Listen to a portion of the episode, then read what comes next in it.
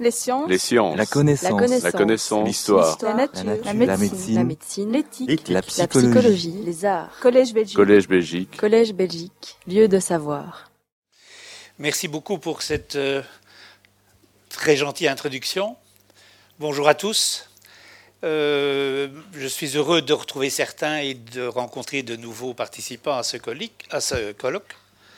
Et euh, comme vous le voyez là, nous allons cette fois-ci essentiellement nous concentrer sur la pratique des sondages. Alors, la semaine dernière, effectivement, nous avons introduit un certain nombre de clés qui étaient des clés tout à fait essentielles parce que c'est celles qui ouvrent la porte en quelque sorte à la compréhension de cette euh, pratique. Et nous avions fait un plan de, de l'ensemble du cours en, en, abordant un certain nombre de questions. C'est quoi un sondage? Pourquoi en fait-on? Depuis quand en fait-on? Comment ça marche? Que dit du résultat? Qui était à l'origine l'élément essentiel de cette première partie. Et nous, nous allons euh, aujourd'hui, d'une part, essayer de préciser un certain nombre d'éléments supplémentaires au niveau de la précision d'un sondage. On parlera de la pratique, et puis on abordera deux questions tout à fait essentielles. Quelle confiance peut-on avoir dans les résultats d'un sondage et qu'est-ce qu'ils nous disent? Et surtout, qu'est-ce qu'ils ne nous disent pas, de manière à ne pas vouloir leur faire dire des choses qui ne sont pas dites. Alors, si vous voulez bien, euh, pour ceux qui étaient là la semaine dernière, mais surtout pour ceux qui sont là pour la première fois aujourd'hui, je vais commencer par euh, rappeler un peu les clés essentielles, c'est-à-dire les, les, éléments clés de ce que nous avons vu la semaine dernière, pour deux raisons. La première, c'est que comme dans toute discipline, quelle qu'elle soit, il y a toujours une terminologie qui est appropriée et qui n'est pas connue du grand public. Et donc, il y a des termes qui sont parfois difficiles à comprendre et il est bon de se remettre en tête l'ensemble de ces termes pour faciliter la compréhension. Et ensuite, je mettrai en avant les éléments présentés la semaine dernière qui vont nous permettre justement de faire des commentaires sur la pratique des sondages. Donc pour ceux qui étaient là la semaine dernière, excusez-moi si je passe un quart d'heure à vous faire un résumé, mais c'est, je crois, tout à fait euh, opportun en cette occasion-là. D'abord, quelques termes courants. Alors, il y a une terminologie qui, est relativement facile à comprendre, mais avec parfois des concepts qui sont un petit peu moins évidents. Il s'agit, dans, dans, un sondage, d'analyser des individus et un certain nombre de caractéristiques des individus dans une population. Tout le monde voit bien ce que c'est qu'une population. C'est un ensemble d'individus qui sont des êtres humains ou qui sont des objets de l'analyse économique, sociale ou autre, peu importe. Et cette population a une certaine taille, elle contient un certain nombre d'individus que nous avions appelés grand N, ça c'est pour une question de facilité de présentation. Alors quand on s'intéresse à une population, en réalité on s'intéresse non pas aux individus en tant que tels, mais à certaines de leurs caractéristiques, ce qu'on appelle des variables d'intérêt. Et ces variables peuvent être de type de nature très différente, comme le revenu des individus, les dépenses sociales qu'elles font, euh, une opinion politique, un comportement euh, devant une situation, tout ce qu'on veut du moment que cela concerne les individus et que ce soit notre centre d'intérêt. Mais parler d'un revenu, c'est un concept très général. Un sondage ne va pas s'intéresser à la définition du mot revenu, mais va plutôt s'intéresser à, à certaines quantités qu'on appelle des paramètres. Qu'est-ce que c'est qu'un paramètre?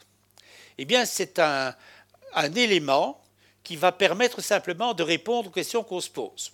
Par exemple, si je prends le revenu des individus, on peut très bien, si je suis employé par euh, le ministère des Finances, m'intéresser au revenu total des individus en prenant l'ensemble des rentrées qu'ils ont euh, à la fin du mois ou à la fin de l'année. Eh bien, le total des revenus, c'est un paramètre. On peut s'intéresser à la moyenne des dépenses qu'ils font en matière de loisirs, par exemple. Eh bien, la moyenne de ces dépenses, ça s'appelle un paramètre. On peut s'intéresser à la proportion d'individus qui assistent à une séance et qui en sont satisfaits. Ça, c'est une proportion qui s'appelait aussi un paramètre. Un paramètre, c'est n'importe quoi, du moment qu'il puisse se traduire par une quantité inconnue, puisqu'elle concerne une population qu'on ne connaît pas, et qu'on voudrait essayer sinon de connaître, du moins d'approcher. Et comment va-t-on le faire dans un sondage? Eh bien en prélevant un échantillon.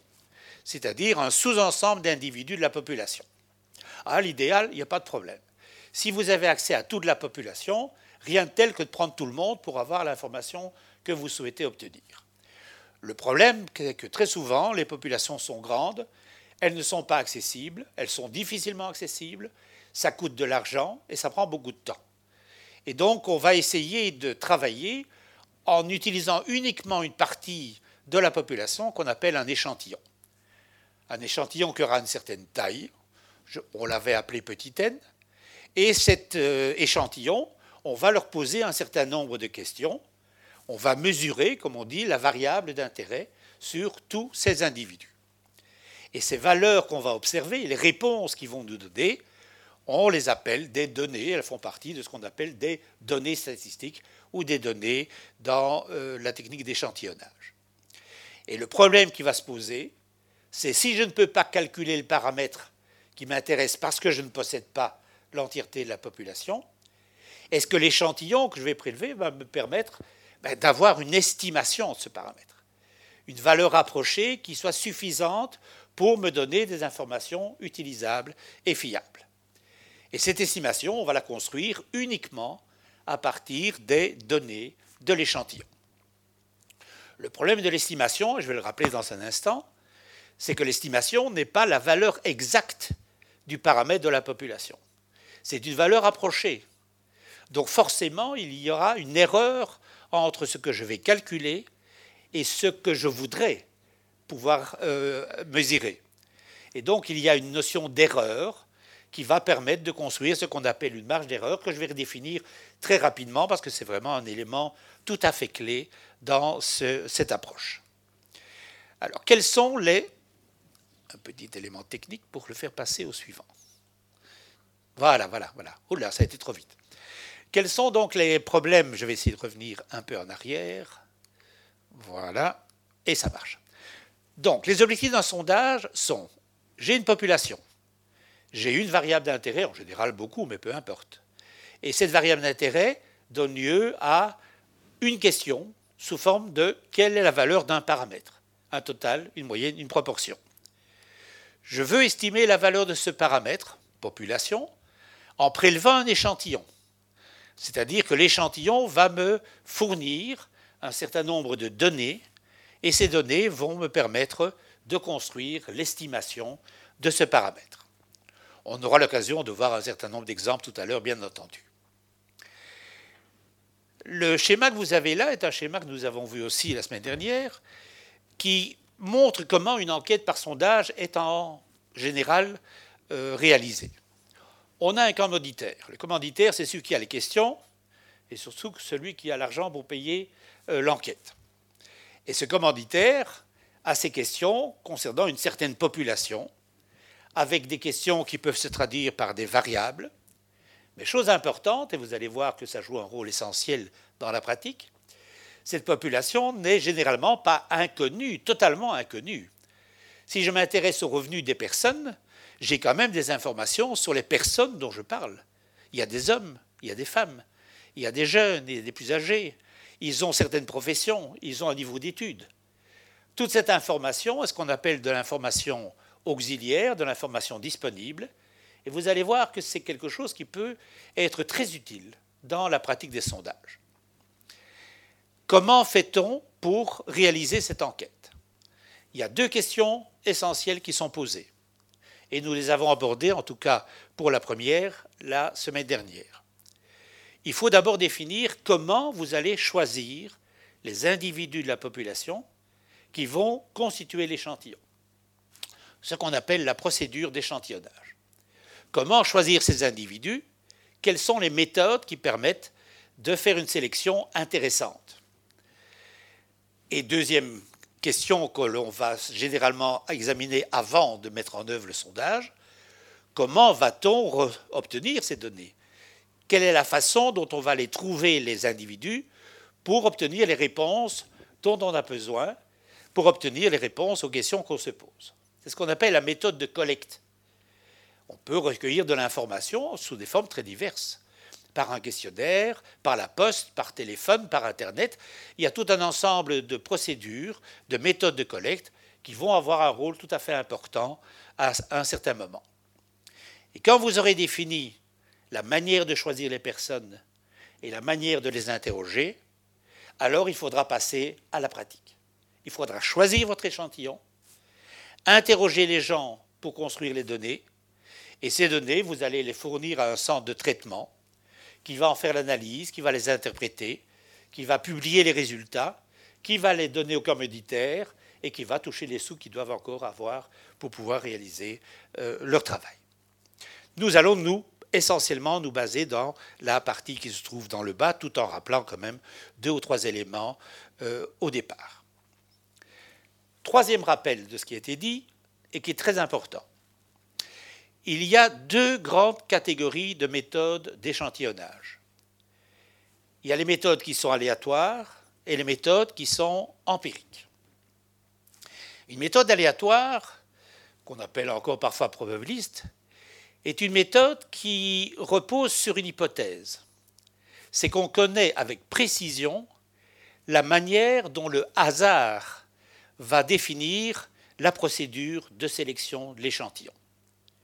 Le hasard va être un élément tout à fait clé dans cette approche, et vous allez voir, je, vais le rappeler dans un instant, c'est un élément tout à fait essentiel pour arriver à un certain nombre d'interprétations tout à fait utiles. Et les méthodes empiriques, ce sont des méthodes qui sont basées sur le bon sens, sur ce qu'on appelle des choix raisonnés, qu'on va présenter aussi, nous allons rentrer dans le détail, mais qui sont euh, qui vont pas faire intervenir, en tout cas, le hasard dans la façon de les définir. Alors, une méthode de sondage aléatoire. Pour pouvoir appliquer une méthode de sondage aléatoire, où le hasard va régir un certain nombre de choses, vous devez disposer de ce qu'on appelle une base de sondage. Une base de sondage, c'est tout simplement un fichier, une liste de noms où chaque individu de la population est identifié de manière précise, par exemple par un numéro d'ordre, par le numéro de sa carte d'identité, par un numéro de fichier, peu importe, on peut l'identifier de manière précise. À cette base de sondage, on va définir, sur cette base de sondage, on va définir une procédure d'échantillonnage à travers un plan de sondage. Le plan de sondage est théoriquement la liste de tous les échantillons possibles qu'il est possible d'obtenir avec cette procédure qu'on appelle la méthode de sondage aléatoire. Donc vous avez la possibilité, vous n'allez pas le faire, mais vous avez la possibilité de définir tous les échantillons possibles que vous pouvez envisager. Et chaque échantillon, et c'est de là que vient le mot aléatoire, chaque échantillon possible va avoir une probabilité d'être sélectionné qui est connue. Donc on suppose que vous connaissez, que vous pouvez définir la probabilité qu'un échantillon particulier soit celui que vous allez définir. De même que quand vous lancez une pièce de monnaie, eh vous avez une chance sur deux d'avoir pile, une chance sur deux d'avoir face, Là, vous allez pouvoir définir la probabilité pour qu'un échantillon particulier soit sélectionné. Et corollaire tout à fait important et intéressant, c'est que si vous avez cette connaissance, vous allez pouvoir donner à chaque personne de la population une probabilité d'inclusion, c'est-à-dire vous pouvez donner quelles sont les chances qu'un individu de la population ait d'être inclus dans l'échantillon chaque individu de la population va posséder, va être caractérisé par la probabilité qu'il soit sélectionné pour faire partie de l'échantillon. Nous avons développé le cas le plus simple qui est le sondage aléatoire simple et qui correspond tout à fait dans son principe au tirage du loto. Le tirage du loto, vous avez 45 boules qui sont dans une urne, vous allez en tirer 6 pour avoir le tirage proprement dit, eh bien, prendre un échantillon aléatoire simple, c'est la même chose. Si vous avez votre population de 45 boules, vous allez prélever 6 boules parmi les 45, l'une après l'autre. 45, c'est la taille de la population. 6, c'est la taille de l'échantillon. Et vous allez ainsi constituer l'échantillon en sachant que dans le processus de tirage que vous avez là, chaque boule a la même probabilité d'être sélectionnée à un moment déterminé. Cette euh, probabilité, à quoi est-elle égale? Nous l'avons vu. Il est égal au taux de sondage. C'est-à-dire qu'il suffit de diviser la taille de l'échantillon par la taille de la population pour connaître la probabilité d'inclusion de chaque personne. Si vous choisissez un échantillon de 1000 personnes sur 10 000, eh bien chaque individu a une chance sur 10 d'être sélectionné pour faire partie de l'échantillon. L'intéressant de cette méthode, l'intérêt essentiel de cette méthode, c'est qu'il permet de quantifier ce qu'on appelle la précision d'un estimateur.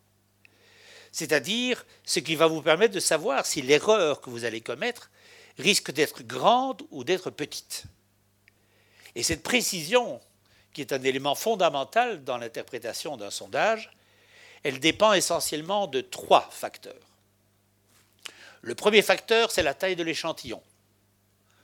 C'est très intuitif que si l'échantillon est très grand, vous avez plus de chances d'être précis que, si vous avez un petit échantillon.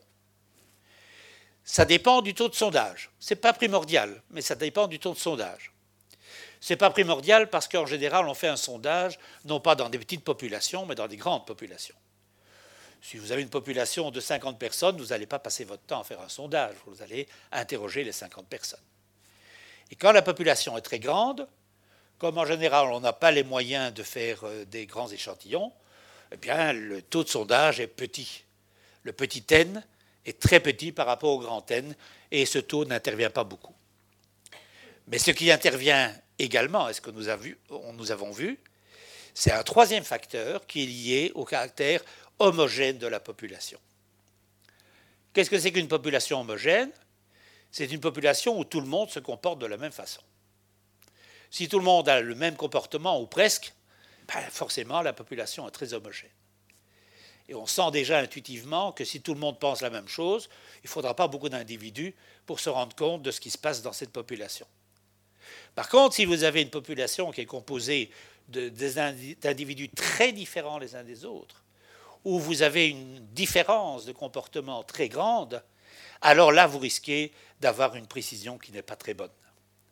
C'est donc un facteur essentiel, le caractère d'homogénéité de la population, qui va jouer un rôle euh, primordial dans la pratique, comme vous le verrez tout à l'heure. Et ce qui va être un élément important dans, dans la diffusion des résultats, dans l'interprétation des résultats, c'est que quand vous avez un sondage aléatoire, vous avez la possibilité de définir ce qu'on appelle, pour chaque estimation, une fourchette ou un intervalle de confiance. C'est-à-dire un intervalle dont on pourra dire qu'il y a de très grandes chances que le paramètre, la valeur que vous ne connaissez pas, soit dans cet intervalle. Et je vais prendre directement un exemple pour essayer d'illustrer ce propos.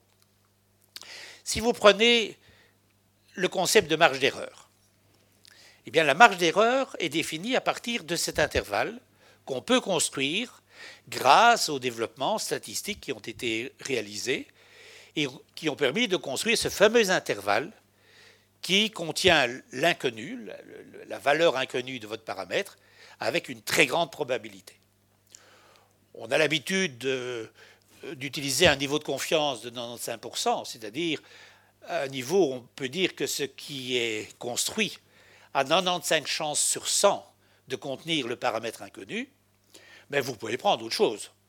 S'il s'agit de savoir euh, quel est le taux de mortalité euh, d'une maladie, ben, vous pouvez essayer d'avoir des, niveaux de confiance plus importants.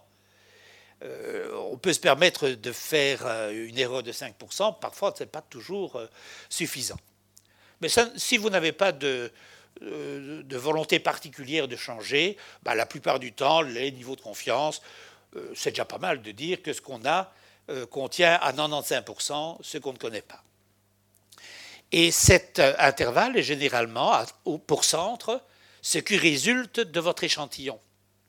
Par exemple, si je m'intéresse au revenu moyen d'une population, que je prends un échantillon, je calcule le revenu moyen des individus de l'échantillon. Ce qu'on a qualifié ici par Y bar. Y bar, c'est la moyenne des valeurs observées dans l'échantillon. Et si vous construisez l'intervalle confiance, avec euh, des éléments techniques que je n'évoque absolument pas ici, vous allez pouvoir dire que cet intervalle eh contient la moyenne inconnue de votre population avec une probabilité de 95%. Il y a 95 chances sur 100 pour que cet intervalle contienne ce que vous ne connaissez pas. Eh bien, la moitié de l'intervalle, ce qu'on doit enlever ou ajouter pour avoir les limites, cela s'appelle la marge d'erreur. Donc, quand on donne une marge d'erreur dans un sondage, il suffit de prendre les résultats du sondage, d'enlever la marge et d'ajouter la marge pour avoir les limites de cette fourchette, qui vous permet de dire qu'il y a 95% de chances que cet intervalle contienne le paramètre inconnu. Un estimateur sera d'autant plus précis que la marge d'erreur est faible. Et ça, c'est un élément essentiel, parce que si je vous donne une estimation d'un revenu moyen qui est par exemple, je prends un exemple tout à fait fictif, de 2500 euros, et que je vous dis que la marge d'erreur est de 1200 euros, vous n'allez pas en faire un usage très intéressant de ce sondage. Donc la, la comparaison entre la marge d'erreur et la valeur que vous essayez d'estimer va être essentielle au niveau de l'interprétation. Je voudrais terminer cette présentation un petit peu général avec euh, un petit tableau qui avait été aussi euh, présenté lors de cette première séance. Cela concerne la marge d'erreur pour une proportion. Dans beaucoup d'enquêtes, en particulier dans les enquêtes d'opinion, on s'intéresse à la proportion de gens qui font ceci, à la proportion de gens qui font cela, qui pensent ceci, qui pensent cela, qui veulent voter pour un parti ou pour un autre la proportion est un des paramètres les plus courants, les plus utilisés dans les enquêtes par sondage. Eh bien, si vous vous intéressez à une proportion et que vous utilisez un échantillon pour avoir une idée sur cette proportion d'individus qui font ceci ou cela, le petit tableau que vous avez là vous permet d'avoir une idée de la marge d'erreur, de cette fameuse marge d'erreur qui permet de mesurer la précision de votre estimation. Alors, ce qui est intéressant, c'est que dans cette marge d'erreur, vous avez deux éléments qui interviennent. Vous avez ici, dans la première colonne, le nombre d'observations, la taille de l'échantillon. Vous voyez, on a envisagé des échantillons de 100, 250 jusqu'à 10 000 individus. Et vous avez dans la première ligne la valeur, sinon la vraie valeur, du moins celle qu'on peut estimer, de votre proportion inconnue. Ici, vous avez les proportions très petites ou très grandes. Ce sont des événements qui sont rares ou qui sont très fréquents. Et là, à l'extrême, vous avez 50%, une population où la moitié pense oui et l'autre moitié pense non. Eh bien, selon que vous êtes dans l'une de ces colonnes et avec un nombre d'observations qui est là, la marge d'erreur est indiquée dans ce petit tableau. Exemple, si je prends 1000 personnes, vous voyez que si vous vous intéressez à un phénomène qui est relativement rare ou très fréquent, votre marge d'erreur sera de l'ordre de 1 point de pourcent. Donc vous allez estimer, vous allez calculer quel est le pourcentage d'individus dans l'échantillon qui possède la caractéristique. Imaginons que ce soit 3%, je ne sais pas, peu importe. Eh bien, il faudra retirer 1,4 point de pourcent ou ajouter 1,4 point de pourcent pour avoir l'intervalle qui contient presque certainement votre euh, proportion inconnue. Par contre, si vous regardez ce qui se passe quand on est dans une population où il y a grosso modo moitié-moitié de gens qui sont pour ou contre, vous voyez qu'avec même, la même taille, vous allez avoir une marge d'erreur de l'ordre de 3 points de pourcent. Donc la marge est plus grande lorsque vous avez des proportions qui sont aux environs de 50%, que lorsque vous êtes dans des populations qui sont à faible pourcentage ou à grand pourcentage. Et ça correspond tout à fait à ce que j'ai rappelé tout à l'heure. Si vous êtes dans une population de ce type-là, si vous n'avez que 5% de gens qui portent des lunettes, ça veut dire qu'en termes de facteurs portés des lunettes, la population est très homogène. Si 95% n'ont pas de lunettes, vous avez une population très homogène concernant cette caractéristique. Par contre, si vous êtes à 50%, eh bien, il n'y a pas du tout d'homogénéité, tout le monde ne se ressemble pas. Et là, vous aurez des marges d'erreur qui seront beaucoup plus grandes. Dernière chose importante, c'est que la marge d'erreur, lorsqu'on fait un sondage aléatoire simple, elle est, excusez-moi la formule mathématique, 1 sur racine de n. C'est-à-dire que si vous voulez avoir une marge d'erreur deux fois plus faible, vous allez devoir prendre quatre fois plus d'observations. Non pas deux fois plus, mais quatre fois parce que vous devez prendre la racine. Et la racine de 4, c'est 2. Donc vous devez consommer beaucoup plus d'individus pour essayer d'avoir une précision plus grande. Avoir une précision plus grande, ça a un coût. Et un coût qui, malheureusement, n'est pas toujours favorable à celui qui fait euh, l'analyse. Pour terminer, je voudrais faire une petite comparaison. Lorsque on examine les caractéristiques d'une estimation dans un sondage aléatoire simple, il y a deux choses qui sont souvent euh, traitées dans euh, les sondages proprement dits. Il y a la notion de précision, je viens d'en parler, mais aussi la notion de biais, dont on va reparler un petit peu dans la suite.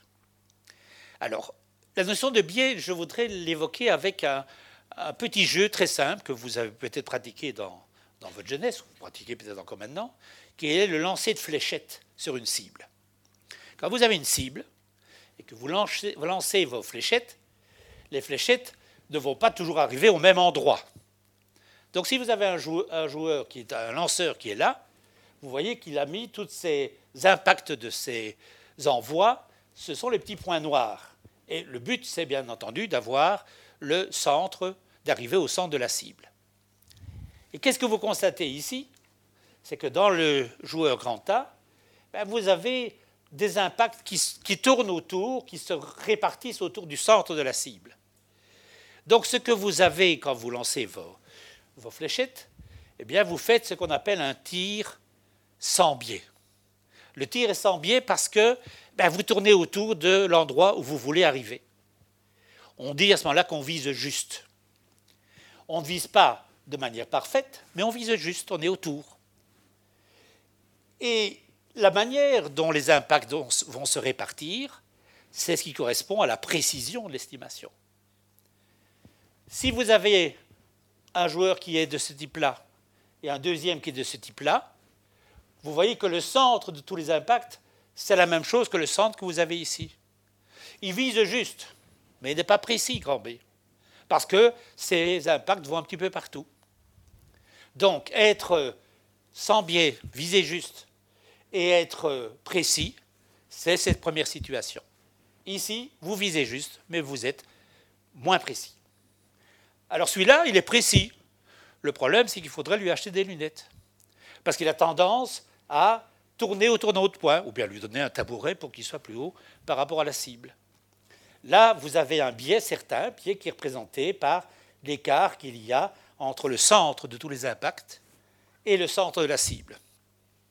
Alors celui qui viendra en seconde session, c'est celui-là, c'est celui qui n'est ni précis, qui vise mal, parce qu'il euh, a intérêt à prendre des leçons pour être un peu meilleur en termes d'estimation. Eh bien, ce genre de choses va être un élément clé dans la pratique des sondages. On essaiera de viser juste et on essaiera d'être précis.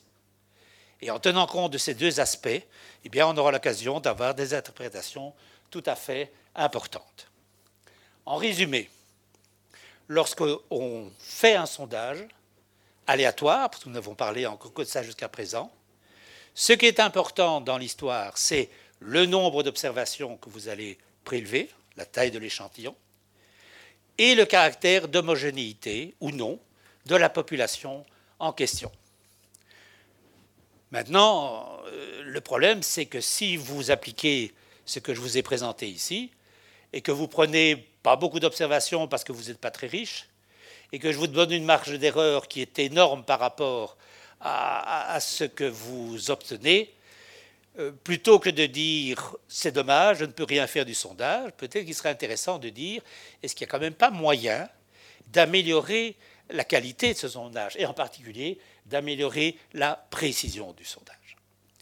Alors, on va vous présenter ça dans un instant, mais si vous le voulez bien, tu, le fais Oui. Euh, je vais me permettre de faire non pas un petit sondage, mais de vous distribuer une feuille que je vais vous demander de remplir dans les cinq minutes qui viennent, de manière à pouvoir tester votre compréhension de certains concepts avant et après l'exposé.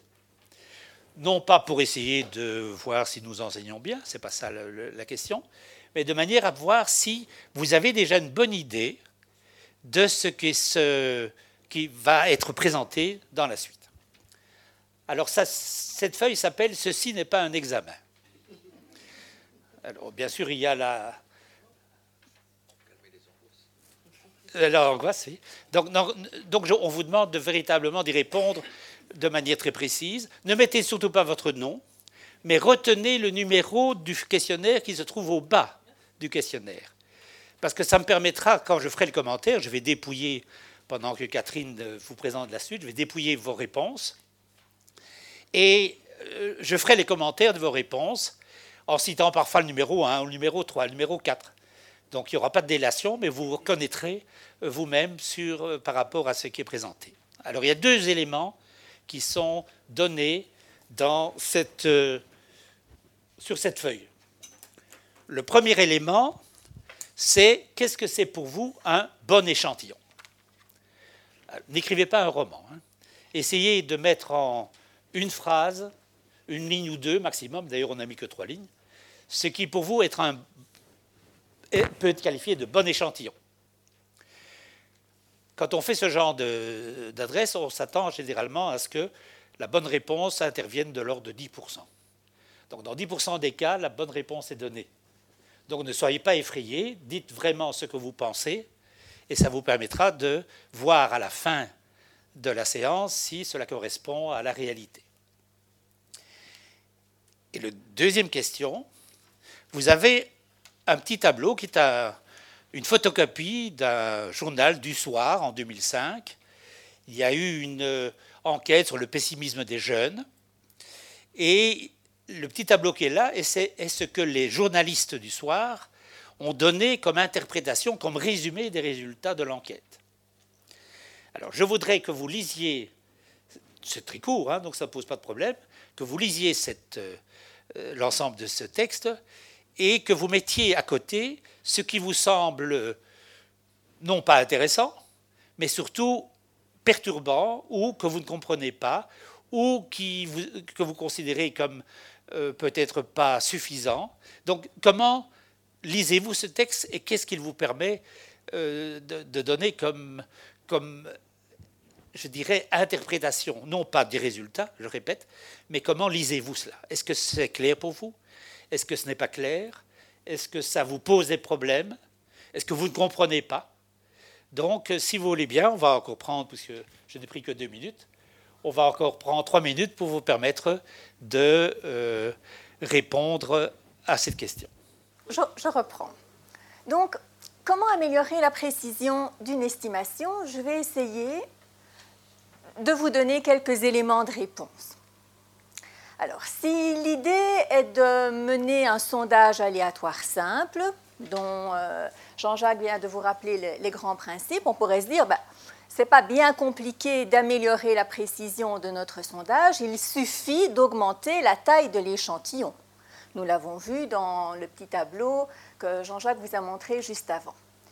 Oui, mais nos moyens techniques, notre budget, le temps dont on dispose pour mener euh, l'enquête sont loin d'être euh, infinis et donc cette idée d'augmenter à tout va la taille de l'échantillon, c'est quelque chose euh, de très illusoire. Il faut donc se tourner vers d'autres alternatives qui nous permettraient d'améliorer la précision de notre sondage tout en gardant une taille d'échantillon tout à fait raisonnable et qui rentre à la fois dans le temps qui nous est imparti pour mener le sondage et qui respecte le budget dont nous disposons pour mener ce sondage.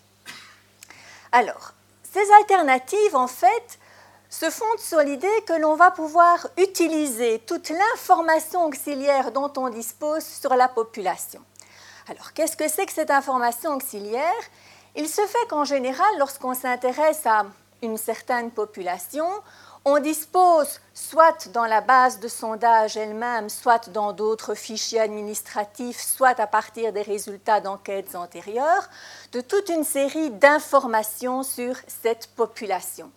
D'informations qui ne font pas partie, je dirais, de nos variables d'intérêt, mais qui sont éventuellement liées à ces variables d'intérêt. Imaginez que vous disposez d'une base de sondage euh, pour euh, la population des, étudiants inscrits à, l'ULB. Vous avez toute une série d'informations sur ces étudiants dans le fichier des inscriptions. Vous savez s'il s'agit de filles, de garçons. Vous avez leur date de naissance et donc vous pouvez calculer leur âge. Vous savez dans quelle euh, faculté, dans quelle section ils sont inscrits, etc., etc. Si vous disposez d'une base de sondage euh, d'entreprises, vous avez en général toute une série d'informations sur ces entreprises. Vous savez quelles sont leurs tailles éventuellement, leurs chiffres d'affaires, euh, etc., dans quel secteur d'activité euh, elles, elles agissent. Alors, selon la richesse de l'information auxiliaire dont vous disposez sur la population, vous allez pouvoir utiliser cette information soit au niveau de la mise au point du plan de sondage, donc de la mise au point de la procédure d'échantillonnage que vous allez appliquer pour sélectionner votre échantillon. Et vous allez pouvoir mettre au point un plan de sondage plus efficace, donc qui ne coûte pas trop cher en termes de nombre d'individus à sélectionner, mais qui vous permettra néanmoins d'atteindre un objectif de précision tout à fait acceptable. Et c'est ce qui va nous mener à la définition de toute une série de méthodes de sondage aléatoire plus complexes que le sondage aléatoire simple dont nous vous avons parlé jusqu'à présent. Si l'information auxiliaire dont vous disposez est un peu moins riche, que vous connaissez la moyenne, le total de certaines variables auxiliaires dans la population ou la répartition de certaines catégories dans la population, vous allez pouvoir utiliser cette information auxiliaire-là non pas au niveau de la mise au point d'un plan de sondage, mais plutôt a posteriori. Vous allez pouvoir utiliser cette information auxiliaire un peu moins riche pour venir corriger a posteriori l'estimation que vous aurez obtenue à partir d'un sondage aléatoire simple, par exemple. Et cela nous mènera à la définition de méthodes dites de redressement ou de calage. Et donc, je vais essayer de vous dresser rapidement un petit aperçu. Tout d'abord, des méthodes de sondage aléatoire dites complexes les plus couramment utilisées, juste que vous ayez une petite idée de, ce qu'il y a moyen de faire. Et puis un petit aperçu des méthodes de redressement, mais vraiment très très court, juste la philosophie de base, je dirais, de ces méthodes de redressement. Une large variété de méthodes aléatoires, plus complexes. Oui, la variété est large. Je vais vraiment euh, m'intéresser uniquement aux sondages complexes les plus couramment utilisés. Celui qui est utilisé presque systématiquement dans les sondages aléatoires qui sont réalisés, c'est le sondage dit stratifié. Alors, quelle est l'idée? C'est qu'à partir de l'information disponible essentiellement dans la base de sondage, il est possible de découper la population qui vous intéresse en différentes sous-populations que nous allons appeler des strates. Si vous avez une base de sondage d'individus qui vous indique pour chaque individu s'il s'agit d'un homme ou d'une femme, vous pouvez, dès le départ, découper votre population en deux strates, celle des hommes, celle des femmes. Si vous avez la date de naissance des individus de la population, vous pouvez calculer leur âge et ainsi définir des catégories d'âge dans votre population chaque catégorie correspondant à une strate particulière. L'idée alors est la suivante. Vous vous fixez une taille d'échantillon. Vous vous dites, OK, je veux sélectionner un échantillon qui au final contiendra 1000 individus de la population. Vous devez donc réaliser 1000 tirages dans votre population. Et vous allez en fait décider de répartir ces tirages dans les différentes strates de la population. Vous pouvez, par exemple, si vous avez 10 strates dans votre population, décider de sélectionner 100 individus dans chacune des dix strates. Ça vous fera au final 1000 individus dans l'échantillon final. Donc c'est vous qui décidez le nombre de tirages que vous allez réaliser par sondage aléatoire simple dans chacune des strates de la population. L'intérêt de cette façon euh, de procéder, c'est que vous êtes sûr que chaque strate sera bien représentée dans votre échantillon.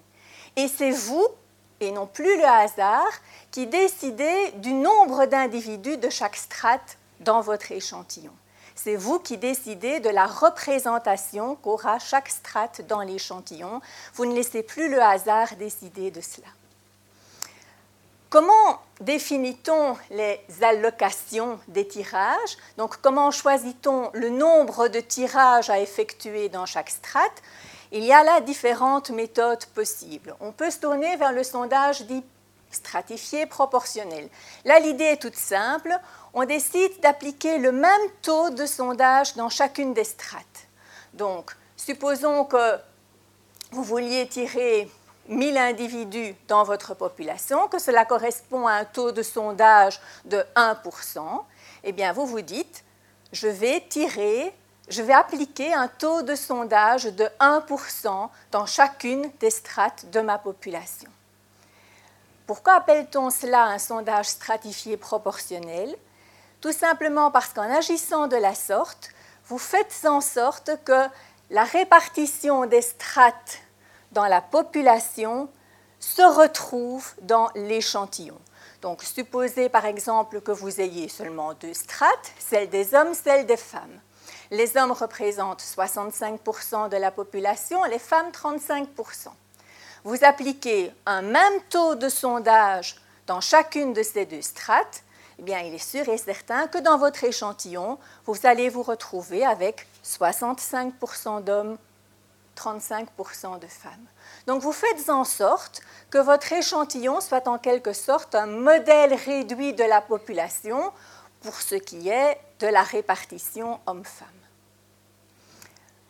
Une autre manière d'agir, c'est d'appliquer ce que l'on appelle l'allocation optimale, dite de Neyman, qui consiste en fait à calculer le nombre de tirages à effectuer dans chaque strate, de telle sorte à s'assurer qu'au final, notre estimateur sera le plus précis possible dans le cadre d'un sondage stratifié.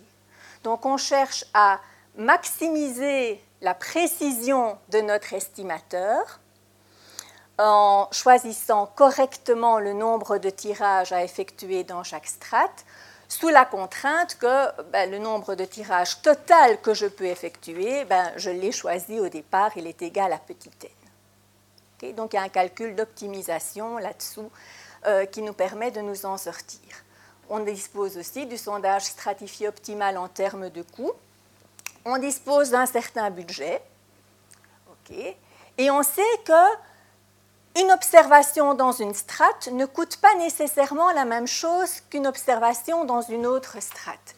On peut se dire par exemple que réaliser une interview dans un milieu rural peut coûter éventuellement plus cher que de réaliser une interview dans un milieu urbain, tout simplement parce que l'enquêteur est obligé de euh, se déplacer euh, sur un plus, plus grand nombre de kilomètres en milieu rural qu'en milieu urbain.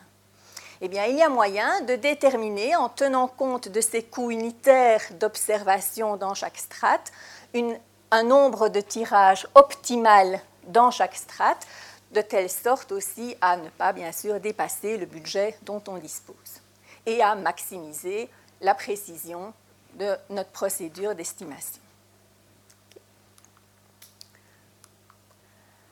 Le sondage stratifié est très intéressant parce qu'il est plus précis, plus efficace donc que le sondage aléatoire simple de même taille, dès le moment où les strates sont bien plus homogènes que la population dans son ensemble.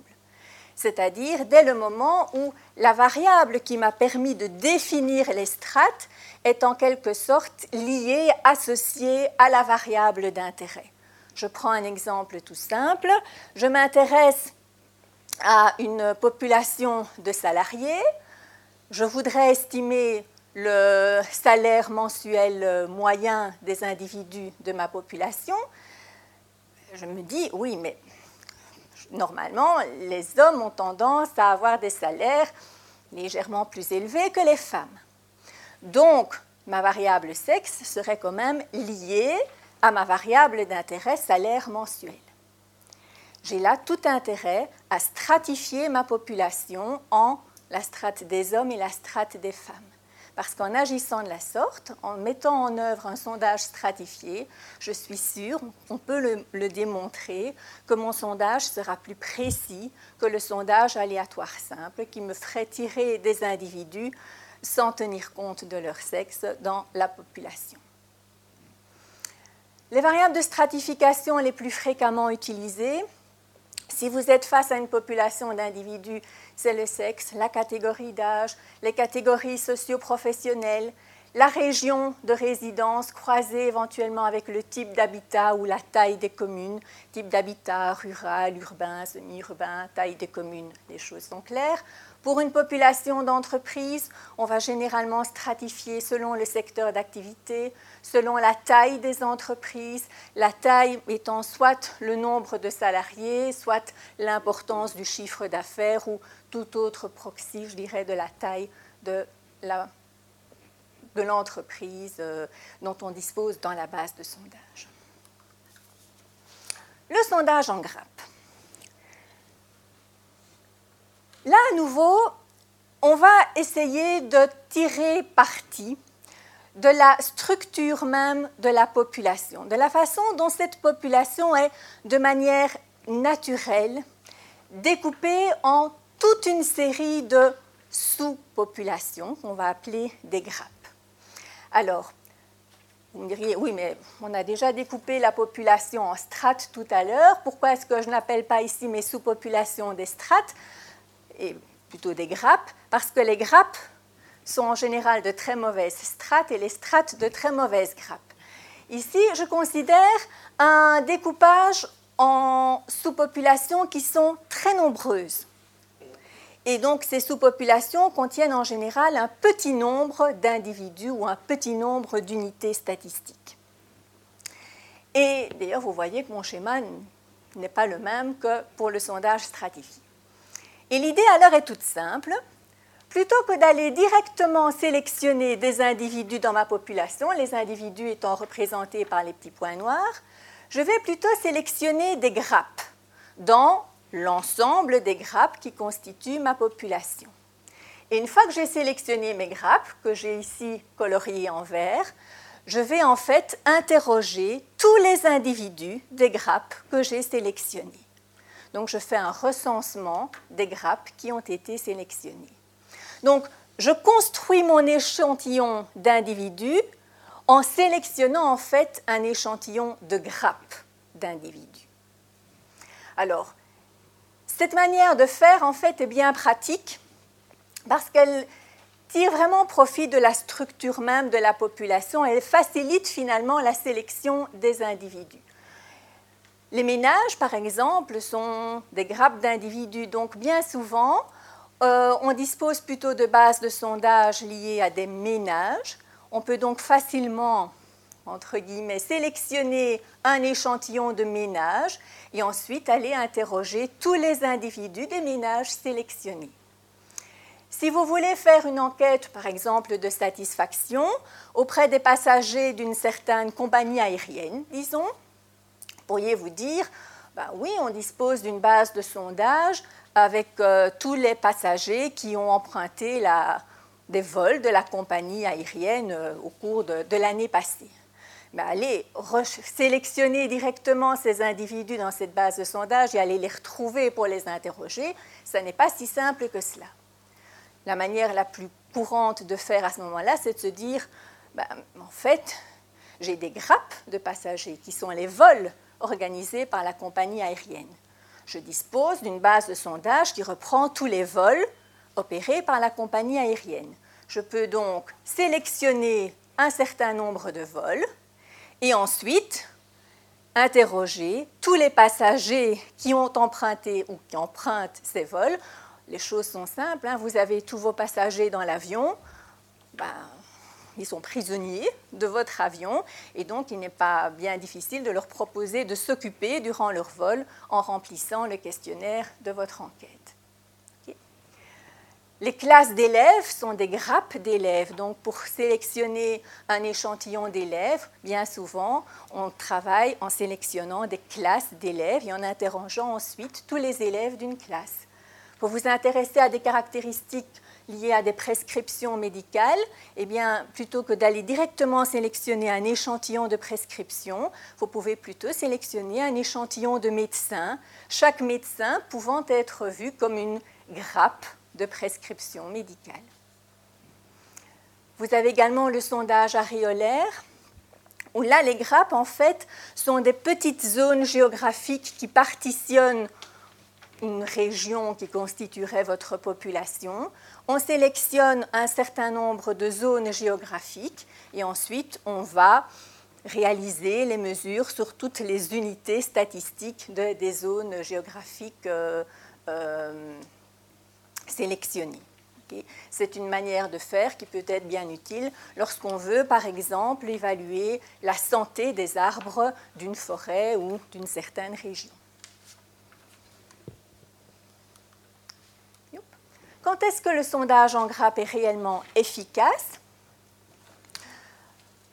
Lorsque la population est découpée en un grand nombre de grappes qui sont de petite taille, et qui sont bien hétérogènes. Je veux dire par là qu'il faudrait pour bien faire qu'au sein d'une grappe, on retrouve autant, autant de diversité que possible, presque la même diversité que dans la population tout entière, ce qui est quand même relativement difficile, mais ce qui serait idéal. Il est bon aussi que les grappes se ressemblent fortement en termes de taille, en termes du total de la variable d'intérêt, au sein de, chaque grappe, etc. Et il faut prélever un grand nombre de grappes de manière à se retrouver avec un échantillon d'individus de taille respectable. Il est bon aussi de savoir que bien souvent, sondages stratifiés et sondages en grappes sont couplés.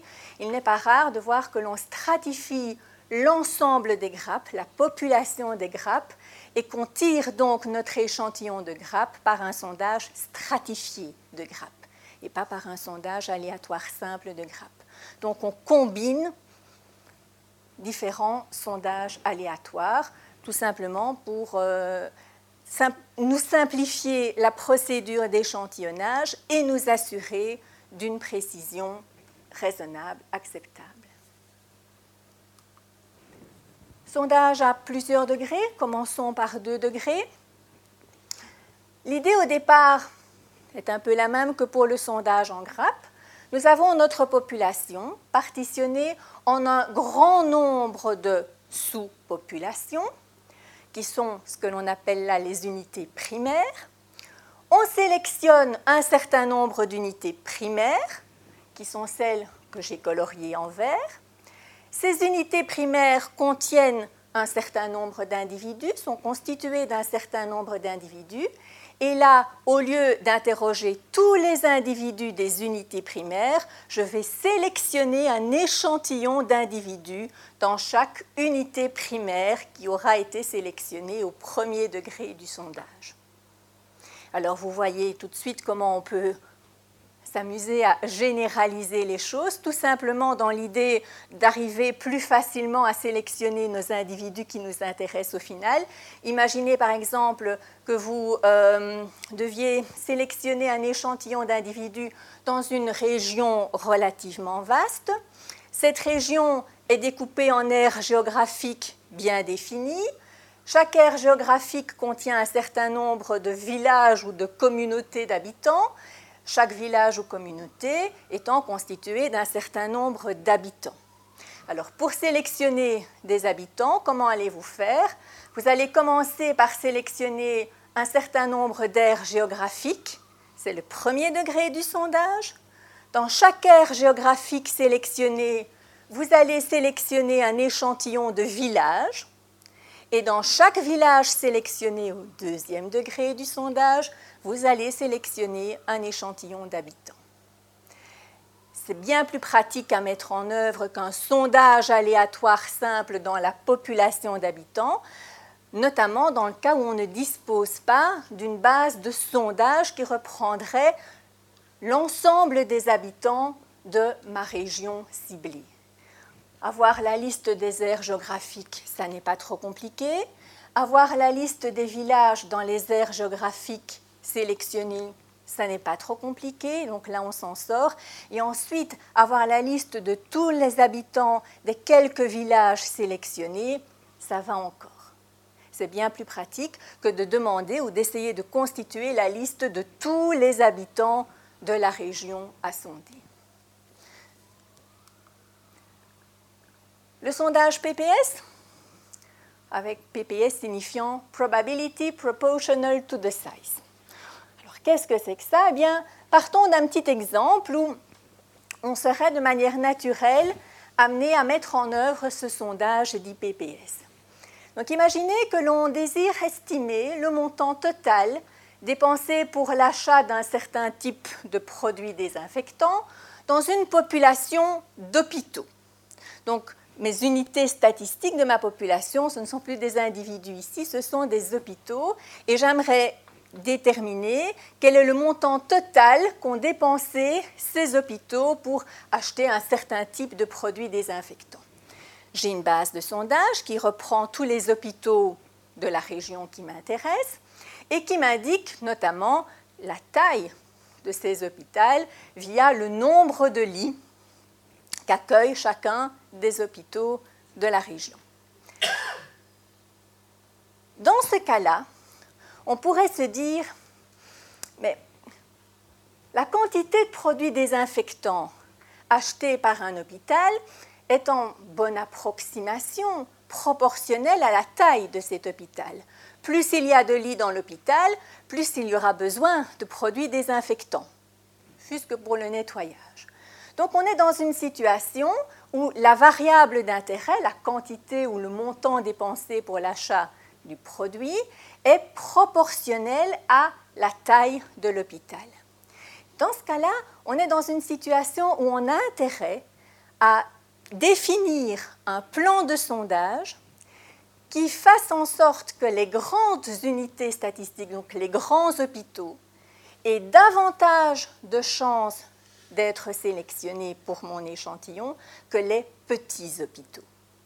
Donc on est dans une situation où on a intérêt à donner une probabilité d'inclusion, dont on vous a parlé tout à l'heure, plus grande aux unités statistiques plus importantes, de taille plus élevée de la population, et une probabilité d'inclusion plus faible pour les petites unités statistiques de la population. On a intérêt en fait à définir ces probabilités d'inclusion de telle sorte à ce qu'elles soient proportionnelles à la taille des unités statistiques. On a des formules qui nous permettent de faire cela et qui expliquent donc l'idée probability proportional to the size, les probabilités d'inclusion que l'on affecte aux unités statistiques de la population avant de procéder à l'échantillonnage sont proportionnelles à la taille de ces unités statistiques. C'est une méthode de sondage aléatoire qui s'avère vraiment très efficace si la variable d'intérêt comme je vous l'ai dit, approximativement proportionnelle à la taille, au sens large donc, des unités statistiques de la population. Donc c'est quelque chose qui peut s'avérer vraiment très intéressant en termes de précision, mais qui demande pas mal d'informations auxiliaires, hein, puisque ça impose d'avoir quand même une idée de la taille pour toutes les unités statistiques de la population, ce qui n'est pas toujours le cas. Je pourrais encore vous citer toute une série d'autres méthodes de sondage aléatoires dites complexes. Je vais m'arrêter là. Dans toute cette famille de méthodes de sondage aléatoires complexes, laquelle devez-vous choisir? Alors, il y a une première réponse à donner à cette question-là, c'est qu'en pratique, vous ne devez pas choisir une méthode, mais plutôt une combinaison de méthodes de sondage aléatoires complexes. Donc bien souvent, ces différentes méthodes de sondage aléatoires sont combinées, couplées, pour arriver à définir un plan de sondage qui s'adapte bien à la structure de la population et qui m'assurera d'une bonne précision avec une taille d'échantillon tout à fait raisonnable. Les critères de choix, donc, c'est vraiment mettre au point un plan de sondage qui me permette d'assurer une bonne précision d'estimateur avec une taille d'échantillon raisonnable, tenir compte de manière adéquate des spécificités de la structure du découpage naturel de ma population à sonder, faciliter autant que possible la mise en œuvre de la procédure d'échantillonnage et faciliter l'organisation de l'administration de l'enquête, puisque qui dit faciliter l'organisation de l'administration de l'enquête dit qu'on va mener cette enquête plus rapidement aussi, on aura besoin de moins d'enquêteurs éventuellement, cela va réduire la durée et les coûts de réalisation ce n'est que du bonus, bien sûr. Un petit mot sur les estimateurs que l'on utilise dans le cadre des sondages aléatoires. Pourriez-vous dire, est-ce que, on l'a vu dans le cas du sondage aléatoire simple, comment estime-t-on la moyenne population? Bah, Par l'estimateur le plus naturel qui soit, la moyenne échantillon. Si je veux estimer le salaire mensuel moyen dans ma population, je vais utiliser pour cela le salaire moyen dans l'échantillon. Ça, c'est pour le sondage aléatoire simple. Et pour les autres sondages aléatoires, est-ce qu'on va agir de la même façon? Non. On va devoir faire appel à un estimateur qui est parfois un peu plus complexe. Mais en réalité, Voyons comment ça se passe pour le sondage aléatoire simple que vous commencez à bien connaître. Je reprends mon exemple que j'avais déjà utilisé au cours passé. J'ai une population contenant 10 chercheurs, grand N égale à 10. Je m'intéressais au nombre d'articles qu'avaient écrits, publiés ces chercheurs au cours des cinq dernières années. Et pour estimer le nombre moyen d'articles qu'avait écrit chaque chercheur de ma population, je veux utiliser un sondage aléatoire simple de taille 2. Donc je vais sélectionner deux chercheurs dans ma population et à partir de ce que me diront ces deux chercheurs, estimer ma moyenne population. Un échantillon de taille 2 dans une population de taille 10, cela signifie que j'applique un taux de sondage de 2 dixièmes ou encore 1 cinquième. Supposons que le hasard me fasse sélectionner les chercheurs numéro 3 et 8 de ma population. Le chercheur 3 a rédigé, a publié 10 articles. Le chercheur 8 n'en a publié qu'un. Sur la base de cet échantillon, quelle estimation est-ce que j'obtiens de ma moyenne population? Quelle est mon estimation de mu? Ben, On le sait, c'est la moyenne échantillon, ce que j'avais appelé Y bar. La moyenne de 10 et 1, la moyenne de 10 et 1, c'est 11 sur 2, soit 5,5. Donc ça, c'est mon estimation de mu. Et pour estimer le nombre total d'articles publiés par les chercheurs de ma population, ben, je prends ma moyenne, 5,5, que je multiplie par la taille de la population, par 10. Donc au total, j'estime que mes chercheurs ont publié 55 articles au cours des cinq dernières années. Regardons d'un peu plus près cette estimation du total 55. 55, c'est quoi en réalité? 55, ben, c'est 5 fois 10 plus 5 fois 1. Là, vous êtes d'accord. Mais pourquoi est-ce que j'ai mis 5 et 5 en rouge et 10 et 1 en bleu? En fait, tout se passe dans mon estimation de taux. Je vais arrêter de mettre ma main devant le transparent, je vais essayer de faire comme ceci, en me disant en réalité, j'ai mon premier chercheur de l'échantillon qui a publié 10 articles. Et ce nombre de 10, je le multiplie par 5. Et puis, j'ai le deuxième chercheur de l'échantillon qui n'a publié qu'un seul article. Et dans mon estimation de taux, ce nombre 1, je le multiplie à nouveau par 5. Pourquoi 5 et 5 Parce qu'en réalité, qu'est-ce qui se passe? J'ai deux individus dans mon échantillon. deux individus qui ont été sélectionnés par sondage aléatoire simple. Ce qui veut dire les probabilités d'inclusion, la, chance qu'ils avaient de se retrouver dans l'échantillon valait le taux de sondage, donc un cinquième. J'ai mes deux individus qui doivent représenter les dix individus de la population. Donc tout se passe en fait ici comme si chacun des deux chercheurs de l'échantillon devait représenter cinq individus chacun de la population. Pour chaque chercheur de l'échantillon, il doit se représenter ben, lui-même, ça c'est pas bien compliqué, et quatre autres chercheurs de la population qui n'ont pas eu la chance d'être sélectionnés. Ce 5 que vous avez là n'est rien d'autre en fait que l'inverse de la probabilité d'inclusion. C'est l'inverse de la chance qu'avait chaque chercheur de se retrouver dans l'échantillon. Ce 5 que j'ai mis en rouge ici est ce que l'on appelle le poids de sondage dans le calcul de l'estimation de taux. Et cette idée d'appliquer en fait des poids de sondage aux différentes valeurs observées dans l'échantillon pour construire notre estimation de taux, c'est l'idée qui est suivie dans tout sondage aléatoire, qu'il soit simple ou complexe. L'estimateur du total population va toujours faire comme si l'individu numéro i de l'échantillon, qui avait une probabilité d'inclusion égale à pi, représentait 1 sur PI individu de la population. Donc avait un poids de sondage égal à l'inverse de sa probabilité d'inclusion. Et l'estimateur utilisé est donc le suivant. Si je veux estimer le total, taux, de ma population, donc la somme des valeurs de ma variable d'intérêt dans la population, je ne vais bien sûr pas simplement prendre la somme des valeurs que j'ai observées dans l'échantillon, ça ce serait un petit peu trop simple.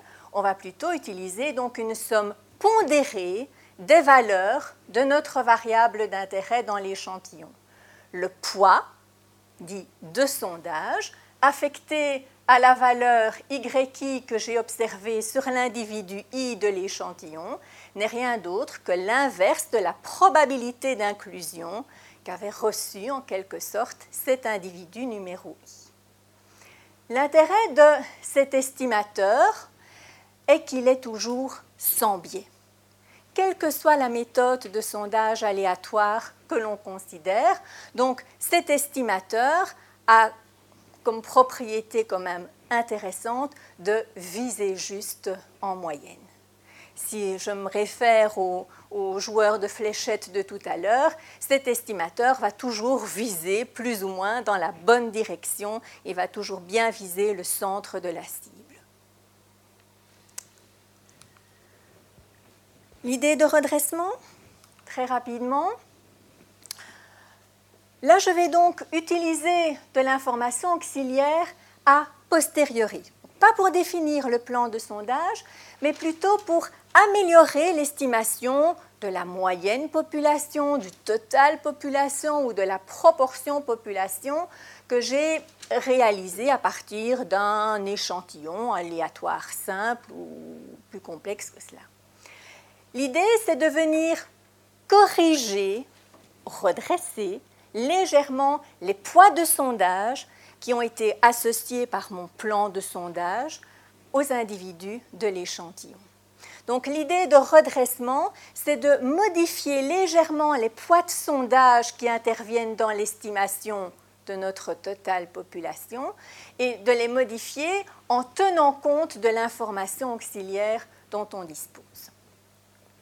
Les méthodes de redressement sont nombreuses. Comment peut-on les catégoriser? Eh bien, Tout dépend de la nature de là où des variables auxiliaires euh, dont on dispose. Tout dépend si ces variables auxiliaires sont quantitatives ou qualitatives. Et tout dépend également, surtout si les variables auxiliaires sont quantitatives, du type de lien qui unit ces variables auxiliaires à la variable d'intérêt. Si la variable est qualitative, la variable auxiliaire est qualitative, donc en gros que je connais la répartition des différentes modalités de ma variable auxiliaire dans la population, on fait appel à une méthode de redressement qui est euh, très facile à mettre en œuvre et très utile, qu'on appelle la post-stratification ou stratification a posteriori. Je vous en donne juste un petit exemple. Supposons que l'on s'intéresse à une population de salariés dont on sait qu'elle est constituée de 65% d'hommes et 35% de femmes. Je souhaite estimer le salaire mensuel moyen dans cette population de salariés.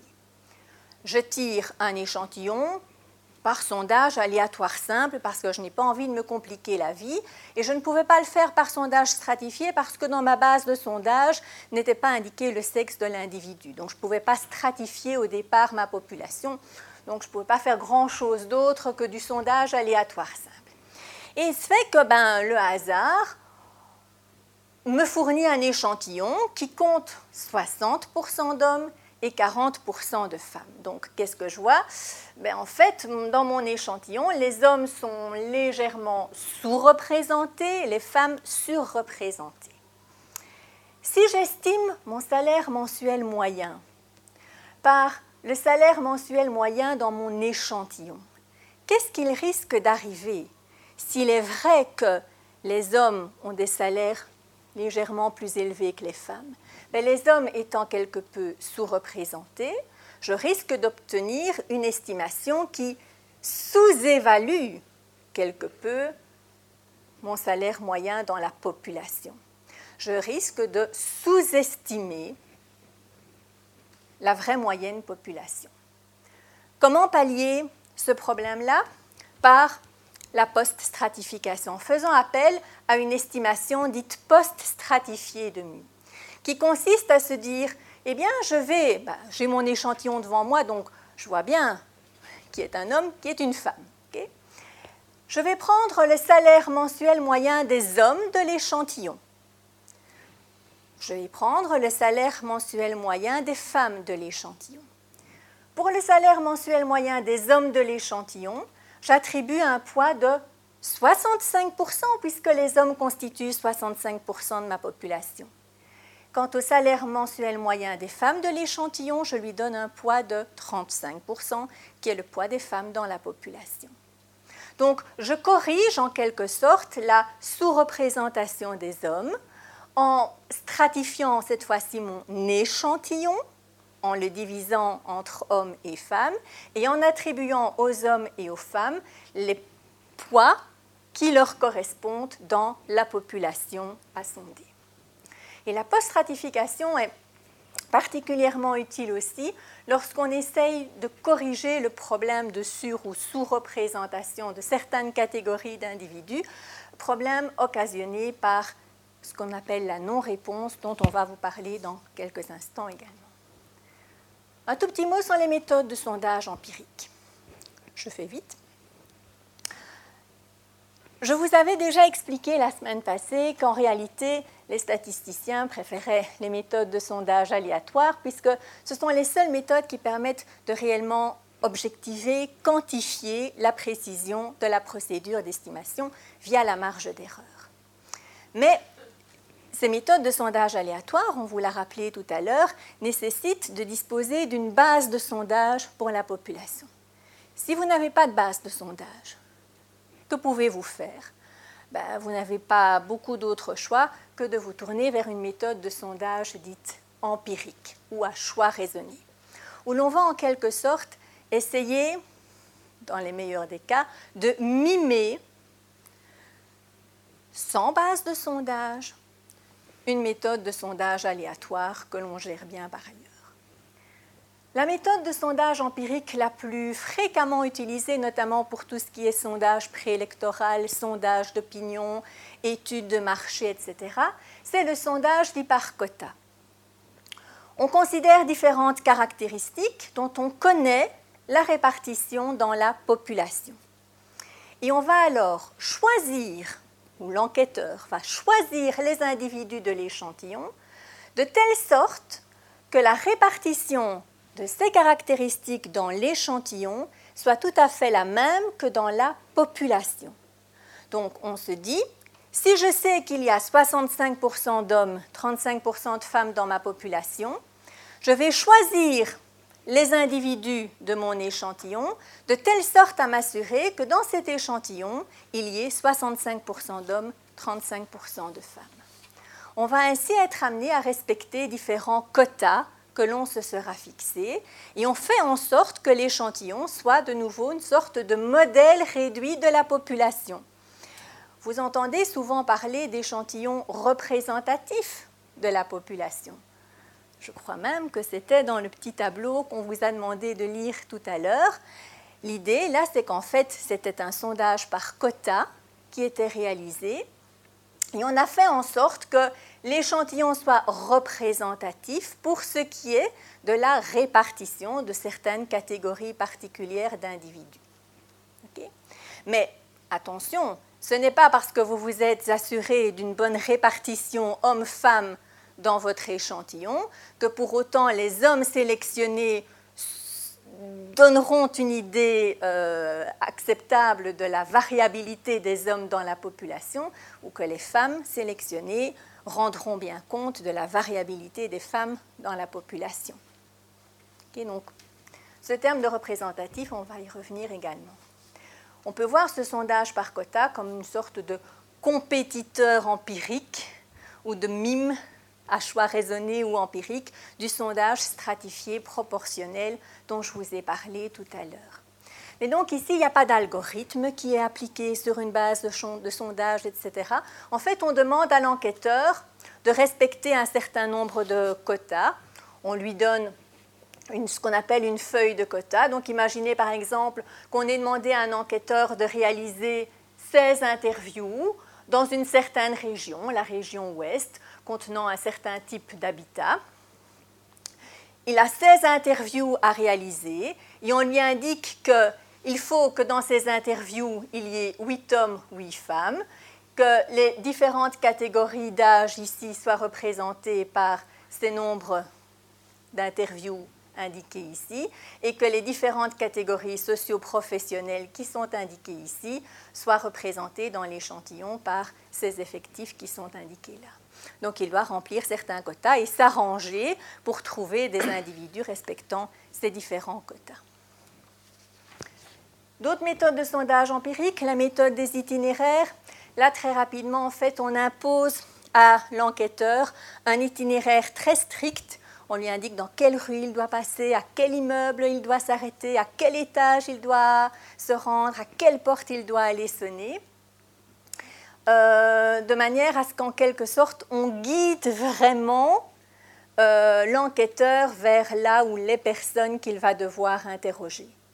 Donc à nouveau, il n'y a pas d'algorithme qui est réalisé réellement pour sélectionner l'échantillon. C'est l'enquêteur qui, au final, va se retrouver à choisir tel ou tel individu, mais on le guide le plus possible pour euh, ce choix des individus à interroger.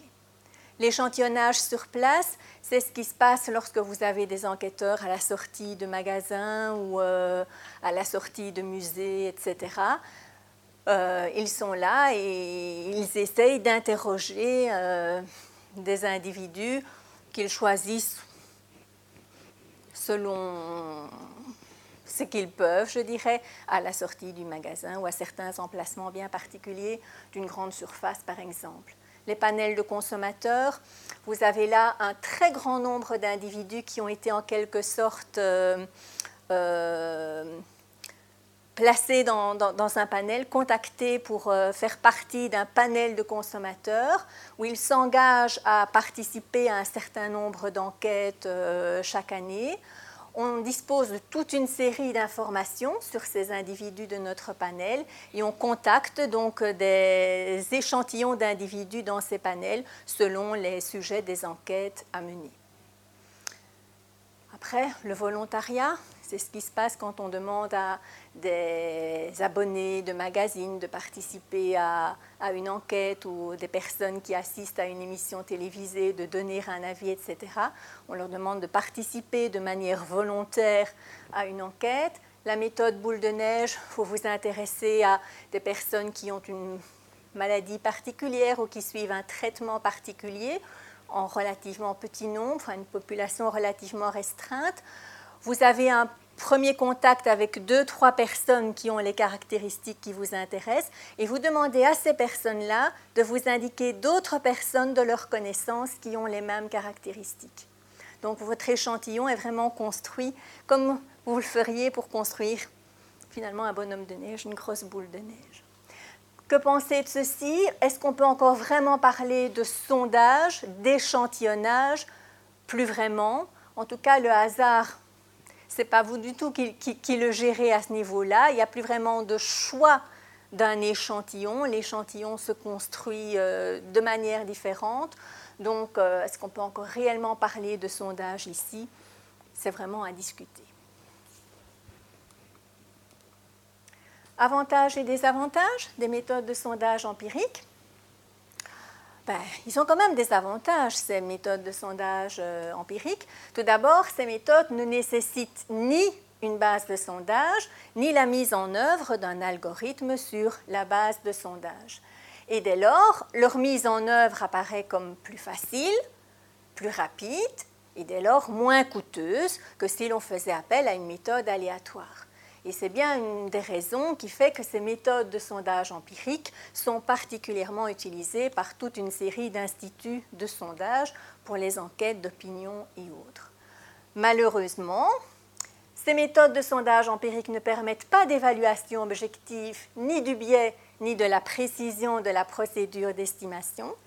Et comme l'enquêteur a d'une manière ou d'une autre encore euh, une certaine liberté dans le choix des individus qu'il va sélectionner, qu'il va interroger, il y a un risque élevé que votre échantillon soit biaisé, soit ne vous rende pas compte correctement de la diversité de la population dans son ensemble. Voilà, alors je reprends la parole pour en arriver à cette euh, question que nous avions déjà posée tout à l'heure. Est-ce qu'on peut avoir confiance dans les résultats d'un sondage? Alors avec tout ce qui a été dit, ben, je crois que la première chose qu'on va essayer d'analyser, et c'est la question que vous avez eue sur le petit document tout à l'heure, qu'est-ce qu'un bon échantillon? Alors, je vous donne la réponse et puis je, reviens sur vos réponses personnelles. Un bon échantillon, c'est un échantillon qui doit permettre de rencontrer les objectifs poursuivis. Ne faut pas oublier que votre sondage, il est là pour répondre à des questions que vous vous posez. Donc l'échantillon sera bon s'il vous permet effectivement de répondre à ces questions. Et puis d'utiliser, deuxième élément, valablement les résultats du sondage au niveau de la population utiliser valablement les résultats, c'est-à-dire être capable notamment d'accompagner chaque estimation par une marge d'erreur. À ce moment-là, si vous avez ce qu'on appelle une utilisation valable, la possibilité de faire l'extrapolation de la partie vers le tout, à ce moment-là, on dira que votre échantillon est bon. Est-ce que bon est égal à représentatif? Est-ce que bon représente en quelque sorte euh, l'expérience que vous avez là, c'est-à-dire où vous avez un petit bateau qui est dans la bouteille et qui est tout simplement le modèle réduit du bateau en question? Ben, c'est une question qui, malheureusement, se pose non pas euh, dans l'absolu, mais dans la réalité. Et si je prends les petites questions, les questions que je vous ai posées tout à l'heure, je vais vous donner un petit peu le résultat, non pas du sondage, mais de euh, cette enquête qui n'est pas un examen. Alors, aucune surprise. La grande majorité d'entre vous ont dit un bon échantillon est un échantillon représentatif. Il faut dire à votre décharge que c'est ce qu'on entend tout le temps à la radio et tout le temps dans les journaux. Or, manifestement, représentatif, ça ne veut rien dire. Parce qu'on représente, oui, le représentatif ça fait penser un petit peu à, la méthode des quotas, c'est-à-dire on essaie de retrouver au niveau de l'échantillon des caractéristiques qui sont celles de la population. Caractéristiques en termes de sexe, d'âge, de, on, vous a cité un certain nombre euh, d'éléments qui permettent de définir cela, mais rien ne vous dit que cette copie conforme d'un certain nombre de caractéristiques vous permet véritablement de répondre à vos questions. Quand on prend un échantillon pour répondre à des questions, c'est pas tellement le fait que votre échantillon ressemble à cette population sur un certain nombre de facteurs classiques, mais c'est surtout un échantillon qui doit vous permettre d'être le plus précis possible et de répondre à vos objectifs. En réalité, et là je fais un petit retour en arrière, quand vous prenez un échantillon aléatoire simple, c'est facile à mettre en œuvre, les algorithmes sont évidents, vous ne donnez pas de préférence à certains individus par rapport à d'autres. Tout le monde a la même chance d'être inclus dans l'échantillon. C'est facile à mettre en œuvre, mais ce n'est pas très efficace. Tout simplement parce que tous les individus ne sont pas égaux devant le sondage. Certains ont des informations à vous donner et d'autres n'en ont pas. On a parlé de la stratification tout à l'heure. Si vous faites partie d'un sous-groupe d'individus qui est un groupe très homogène, où tout le monde pense la même chose, se comporte de la même façon, croyez-moi, les différents individus de ce petit groupe sont porteurs de peu d'informations. Il suffit d'une ou deux personnes pour connaître pratiquement tout ce qui se passe dans ce groupe. Par contre, les gens intéressants, ceux qui sont porteurs d'informations, ce sont ceux qui sont dans des groupes hétérogènes. Parce que les gens sont tellement différents les uns des autres, eh bien, qui vont vous donner des informations différentes et donc qui vont vous permettre de construire quelque chose qui est de plus en plus précis. Interrogez ceux qui sont originaux, pas ceux qui se conduisent comme tous les autres. Essayez de surreprésenter ceux qui ont de l'information à vous donner et de sous-représenter ceux qui ont peu d'informations à vous donner. Et à ce moment-là, vous aurez ce qu'on appelle un bon échantillon. L'arche de Noé que vous avez là est un arche où, se trouvait, euh, dit-on, euh, un couple de chaque espèce humaine. Heureusement ce n'était pas un couple de chaque, sinon le bateau aurait dû être énorme. Sauf les poissons, bien entendu, parce qu'eux, ils étaient en dessous de, l'arche. Eh bien, ça, c'est un bon échantillon, peut-être. Encore faut-il, effectivement, qu'à l'intérieur de chacune de ces euh, espèces, vous ayez une homogénéité semblable ou pas. S'il y a des espèces qui sont composées d'animaux très différents les uns des autres, il vaut mieux en avoir plusieurs sur euh, le bateau. Si vous avez des copies conformes des clowns qui sont dans, dans votre espèce, eh bien là, il suffit d'un seul. Pour reproduire, c'est difficile, mais de deux pour avoir effectivement une représentation valable. Donc soyez très attentifs à ne pas donner la parole ou une importance à ce mode représentatif. Il ne s'agit pas de faire une copie conforme de la population, il s'agit de répondre à des questions posées. Et donc il faut permettre que ces questions soient le plus efficacement possible abordées, que les réponses soient les plus précises possibles. On a vu par un certain nombre de méthodes complexes comment améliorer cette précision. Il faut essayer de tout construire en donnant une priorité, non pas à la représentativité, mais à l'efficacité, à la volonté d'avoir des informations, si possible sans biais, je vais y revenir dans un instant, mais aussi qui soient les plus précises possibles. En regardant vos réponses d'ailleurs sur ce bon échantillon, euh, il y a deux ou trois réponses qui sont euh, tout à fait intéressantes. Par exemple, je vois dans le numéro 18, je ne sais pas qui c'est, la personne se reconnaîtra, il dit tirer l'échantillon de façon à ce que les règles d'interprétation des données d'un sondage puissent être appliquées. Ben, c'est un peu ce principe-là.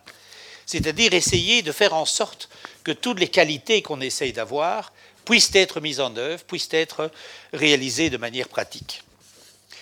Tant que je suis dans les commentaires de ce petit document, euh, les commentaires que vous avez faits sur euh, la méthodologie, si vous voulez bien, nous le referons parce que j'ai repris le petit tableau sur l'écran et nous le referons euh, dans un instant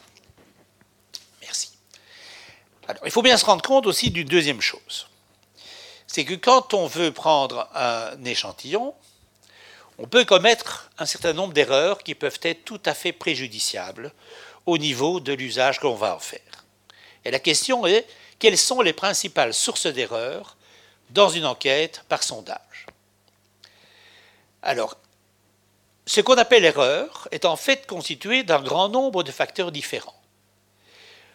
Il y a une erreur que j'appelle qu'on appelle une erreur totale, c'est-à-dire la différence qu'il y a entre le centre de la cible et l'endroit où vous avez lancé votre fléchette, c'est-à-dire la différence entre la valeur du paramètre que vous ne connaissez pas et la valeur qui résulte de votre échantillonnage.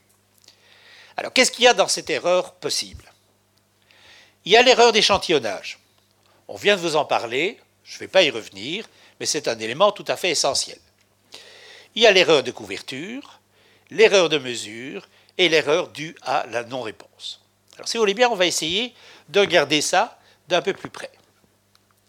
Vous avez, voilà, l'erreur d'échantillonnage. C'est celle qui résulte du fait que vous avez estimé un paramètre, population, à partir de l'échantillon. Là, pas de mystère, seules les méthodes de sondage aléatoire vous permettent d'accompagner chaque estimation par une marge d'erreur. Dans toutes les autres, vous ne pouvez pas avoir une mesure suffisamment fiable de la marge d'erreur. Et ce qui est intéressant aussi, c'est que cette erreur est contrôlable simplement parce que vous pouvez choisir un plan de sondage qui soit approprié, vous pouvez stratifier, vous pouvez prendre des méthodes en, deux, deux degrés, et ainsi de suite. Et c'est donc la méthode, le choix du plan de la méthode qui va vous permettre de contrôler cette erreur d'échantillonnage. Mais à côté de ça, il y a malheureusement d'autres types d'erreurs. L'erreur de couverture. Eh l'erreur de couverture, c'est l'erreur que l'on a quand la base de sondage ne coïncide pas avec la population à sonder. Je prends un exemple très simple.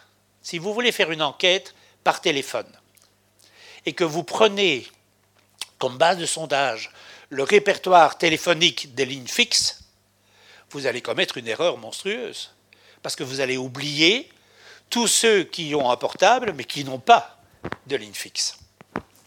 Donc vous allez avoir en réalité dans cette erreur de couverture une non-coïncidence entre la base de sondage et la population. Vous allez avoir dans la population des gens qui ne sont pas dans votre répertoire, et en même temps, vous pouvez très bien avoir dans votre répertoire des gens qui ne sont pas dans la population. Par exemple, dans le répertoire téléphonique, vous avez des numéros de téléphone de restaurants. Si vous faites un appel téléphonique pour des individus, ben, le restaurant lui-même ne fait pas partie de cette population. C'est une erreur qui est assez fréquente et à laquelle il faut essayer de, pallier le plus, le plus possible. Alors l'erreur des mesures. Alors là, c'est un peu grotesque, bien sûr. Êtes-vous satisfait de mes services? Oui, oui. Et puis prenez votre temps. Eh bien, l'erreur de mesure, c'est l'erreur qui est due aux, aux, inexactitudes des réponses qui ont été enregistrées. Encore faut-il interroger les gens Oui, mais encore faut-il que les réponses soient correctes. Alors, quelles sont les principales causes d'erreur de mesure? Vous avez d'abord l'influence exercée par l'enquêteur sur les réponses de l'enquêté. Ça, c'est dans les enquêtes en face à face ou par téléphone.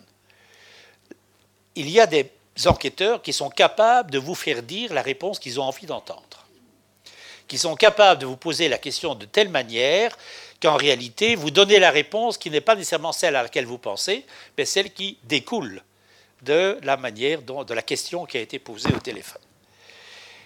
Il y a l'erreur due au répondant. Alors un répondant peut très bien avoir oublié de donner la réponse manquer de sincérité, être gêné. Quand vous faites euh, des enquêtes qui sont des enquêtes liées par exemple au comportement ou à l'éducation sexuelle, il y a certains groupes qui ne vont pas répondre parce qu'ils sont gênés de répondre à ça. Il y a le désir de valorisation. Posez jamais dans une enquête une question du type euh, euh, est-ce que vous faites du sport au moins une fois par semaine? Ils vont tous dire oui, hein, parce que ça fait bien de faire du sport au moins une fois par semaine la volonté de se conformer à la norme. On veut faire comme l'autre. Donc on va répondre ce qui semble être la bonne réponse. C'est ça qu'on veut avoir. Il y a des tas de situations qui ont été étudiées par les psychologues, par les, gens qui font des études de marché, où on se rend compte que la manière dont le questionnaire est posé, dont les questions sont posées, peut avoir des influences très importantes sur ben, des erreurs qui sont simplement euh, du fait de l'enquêteur considéré. Et puis il y a l'erreur due à la non-réponse. Le problème de la non-réponse est un problème qui est véritablement crucial dans euh, les sondages actuels. Il faut bien se rendre compte qu'il y a des, des non-réponses de différents types. Vous avez les non-réponses totales ou les non-réponses partielles. Une non-réponse totale, c'est celui qui ne répond à rien. Vous avez un questionnaire, je réponds à rien. Monsieur, je viens vous interroger, plaque, vous fermez la porte, vous aurez une non-réponse totale. Et puis une non-réponse partielle, c'est qu'on ne veut pas répondre à certaines des questions. Alors évidemment, si vous êtes dans ces deux cas, vous n'allez pas avoir le même comportement, vous n'allez pas nécessairement essayer de tenir compte des non-réponses de manière semblable.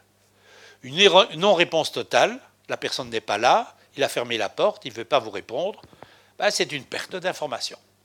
On ne sait pas faire grand-chose. La non-réponse partielle, ça veut dire qu'il n'a pas répondu à certaines des questions, mais bien à d'autres. Et donc on peut parfois être euh, tenté, et de manière tout à fait judicieuse, d'utiliser les autres réponses aux autres questions pour essayer de remplacer la non-réponse par une réponse plausible, par une réponse qui pourrait effectivement permettre de tenir compte de l'individu. Si vous ne faites pas ça, ben, l'individu est perdu pour vous. Et la conséquence, c'est que vous allez avoir une perte de précision. Rappelez-vous tout à l'heure, la marge d'erreur est d'autant plus grande que le nombre d'observations est petit. Ben, si vous avez des non-réponses, ça veut dire que le nombre d'individus dont vous allez tenir compte dans votre estimation va diminuer fortement. Vous avez tout intérêt à lutter contre la non-réponse, soit de manière préventive, il y a même des méthodes où on faisait des petits cadeaux aux gens pour qu'ils répondent, soit en tenant compte de techniques particulières, comme les méthodes d'imputation que je viens d'évoquer, qui sont des méthodes de plus en plus performantes. Et attention, une chose est essentielle dans l'histoire c'est que le comportement des non-répondants en général n'est pas identique à celui des répondants. Il y a des gens qui ne répondent pas parce qu'ils ils ont des caractéristiques qui font que s'ils avaient répondu, ça aurait influencé fortement l'ensemble de l'analyse proprement dite. On risque d'obtenir des estimations entachées d'un biais, et ce biais peut être parfois très important. L'erreur de la non-réponse, la non-réponse actuellement, est un des sujets qui est le plus étudié, le plus analysé dans les études au niveau des techniques d'enquête. En ce qui concerne la pratique des sondages, il est évident que si on fait un petit résumé de ce que nous avons vu aujourd'hui, je crois que les principales questions auxquelles il faut répondre sont là sur l'écran, sur le, mur que vous avez devant vous. Quand vous avez le commanditaire, il est important de savoir quels sont les objectifs précis qu'il a.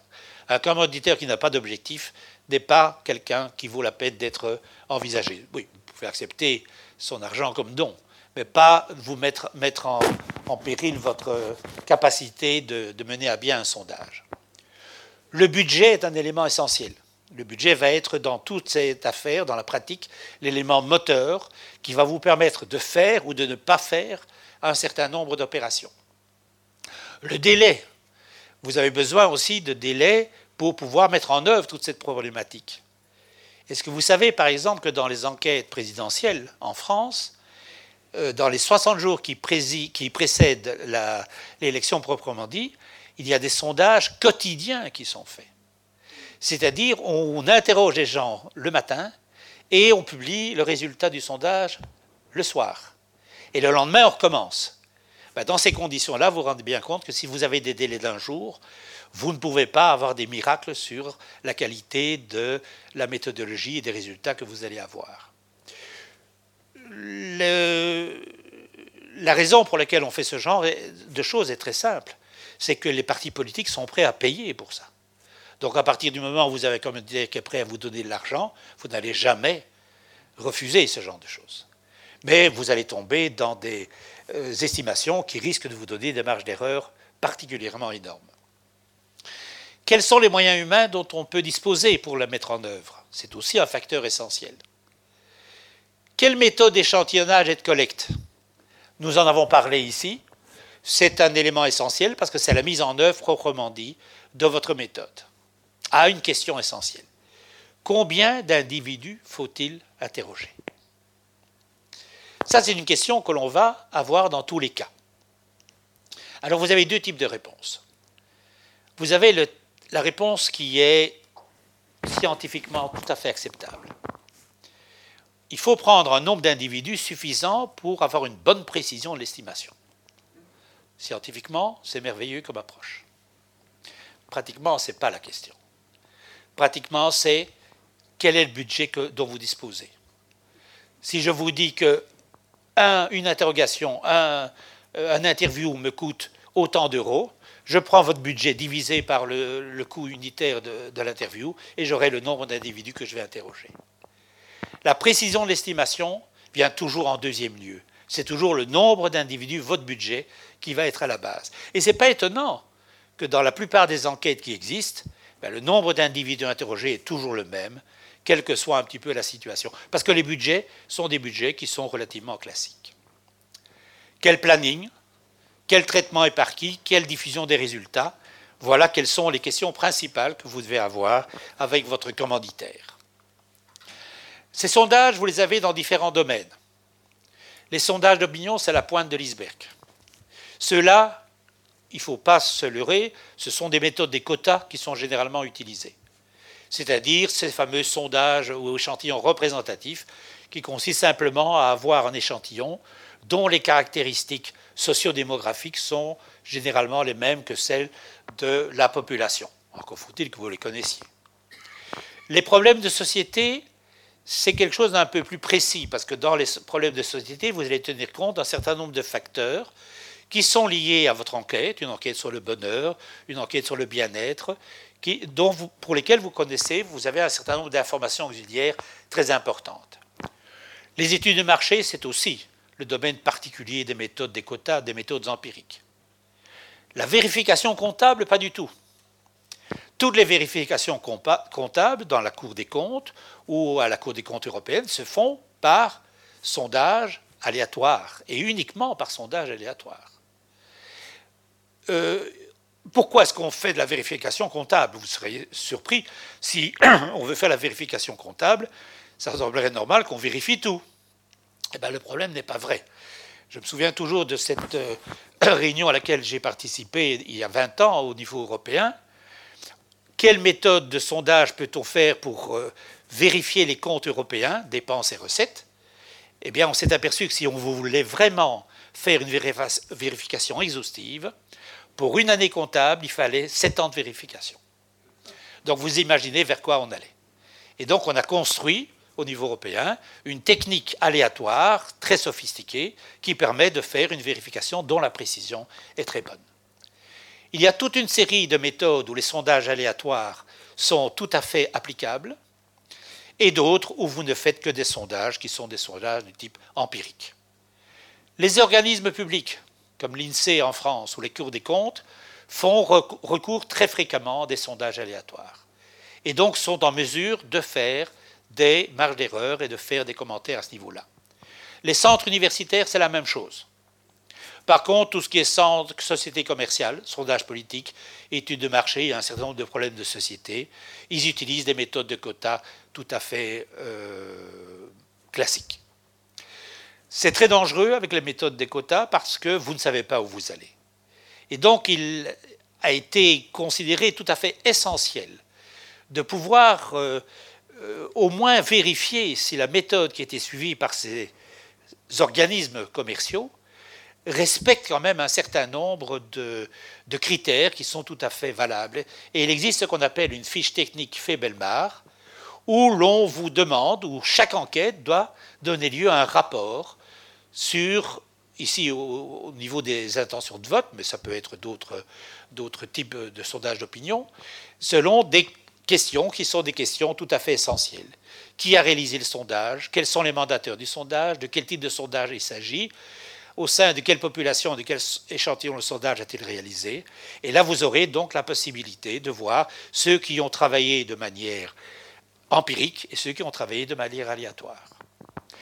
On peut faire les deux. Les deux sont possibles dans certains cas. Vous pouvez faire des parties qui sont aléatoires et d'autres parties qui sont empiriques. euh, j'aurais voulu prendre un exemple, mais je n'ai pas le temps, d'une enquête à laquelle nous, avons participé, qui était une enquête liée sur euh, euh, l'interruption volontaire de grossesse, pour laquelle on va avoir effectivement un projet de loi qui est déposé ici, et qui a donné lieu à des enquêtes préalables de sondage il y a deux ou trois ans. Et ces méthodes ont été réalisées selon une procédure que peut trouver chez, chez où vous avez toute la description des méthodes existantes. Alors je terminerai par euh, cette question, ben, que nous disent et que ne nous disent pas les différents sondages qui sont mis en œuvre La première chose qu'il faut retenir, une estimation n'est jamais la vraie valeur que l'on veut mesurer. Quand vous avez une phrase du type les Européens pensent que, les Belges pensent que, c'est tout à fait faux. La seule chose que vous pouvez dire, c'est que l'échantillon que vous avez prélevé vous donne ces résultats. Tous les résultats ne sont valables que pour l'échantillon. Par contre, si vous avez une méthode de sondage aléatoire et que cette méthode possède des qualités suffisantes, vous pouvez accompagner cette estimation de marge d'erreur. Et cette marge d'erreur doit vous permettre justement de nuancer votre analyse et de vous permettre d'avoir une interprétation qui est une interprétation valable. Vous avez le petit tableau que je vous avais donné tout au début. Vous avez vu que quand vous êtes aux environs de 50%, la marge d'erreur avec 1000 personnes, c'était de l'ordre de 3,1, c'était de l'ordre de 3 points de pourcent. Il arrive très fréquemment, et les élections présidentielles en France sont un cas en particulier, d'avoir un, pourcentage de votants pour l'un ou pour l'autre qui est de près de 50%. Ben, il est évident que si on vous donne des avis du type ben, telle personne a eu 52%, l'autre en a eu 48%, et qu'on ne vous donne pas la marge d'erreur, vous n'allez pas vous apercevoir que si vous prenez 52 plus ou moins 3 et 48 plus ou moins 3, eh bien vous avez une intersection entre les deux. Et donc il peut très bien arriver que le deuxième soit en réalité avant le premier. C'est le cas qui est arrivé avec euh, le cas de, Jospin et de Le Pen, où ils avaient des estimations qui étaient très proches l'un de l'autre, où Jospin précédait Le Pen, mais les intervalles étaient tels que le contraire était tout à fait plausible et avait une probabilité non nulle de se passer. Et donc ce qui a été une surprise pour la plupart des gens n'a pas été une surprise pour ceux qui ont fait des sondages. Alors il faut aussi savoir s'il y a eu des redressements, des calages, des imputations. Ben, ça dépend du moment où a eu lieu cette euh, aventure. Alors le petit tableau, et je terminerai par là, le petit tableau que vous avez eu sous les yeux, vous avez mis en avant des choses qui, sont tout à fait essentielles. L'enquête a été effectuée sur Internet. Ben, il y a beaucoup de chances que votre estimation soit biaisée. Parce que vous ne pouviez pas, c'était en 2015, pas 2005 effectivement que ça s'est passé, vous ne pouviez pas avoir la possibilité, même si les jeunes utilisent Internet de manière intensive, savoir quelle était la part des oubliés dans la population concernée.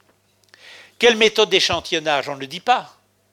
Alors bien sûr, on sait que cette firme qui est là utilise pratiquement tout le temps des méthodes des quotas.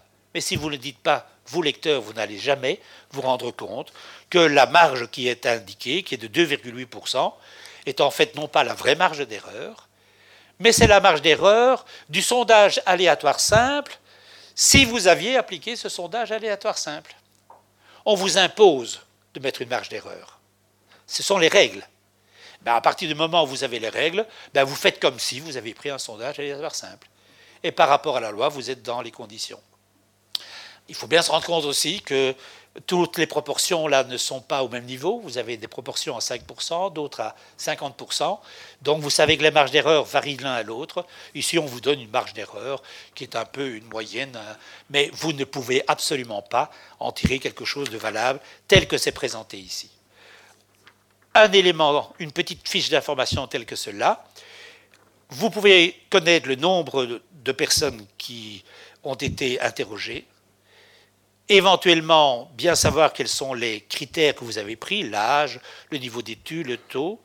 La, durée, il n'y a pas de problème, mais pour le reste, vous devez être très prudent sur la validité des résultats qui viennent de vous être présentés.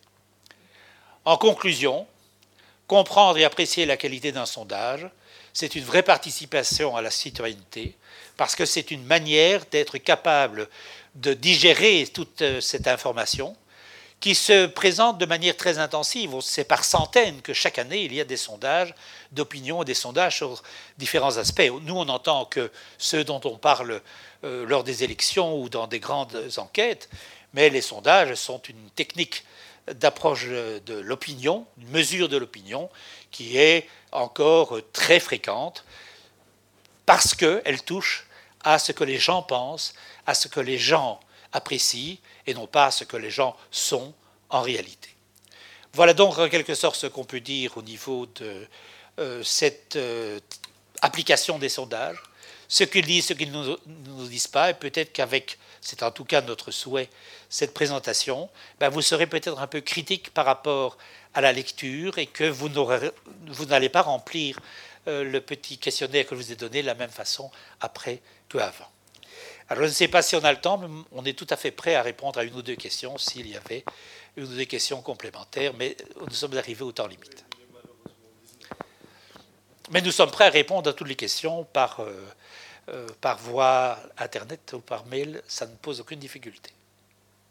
Merci beaucoup. Les sciences. La connaissance. La connaissance. L'histoire. La, nature. La médecine. La médecine. L'éthique. La, psychologie. Les arts. Collège Belgique. Collège Belgique. Collège Belgique. Lieu de savoir.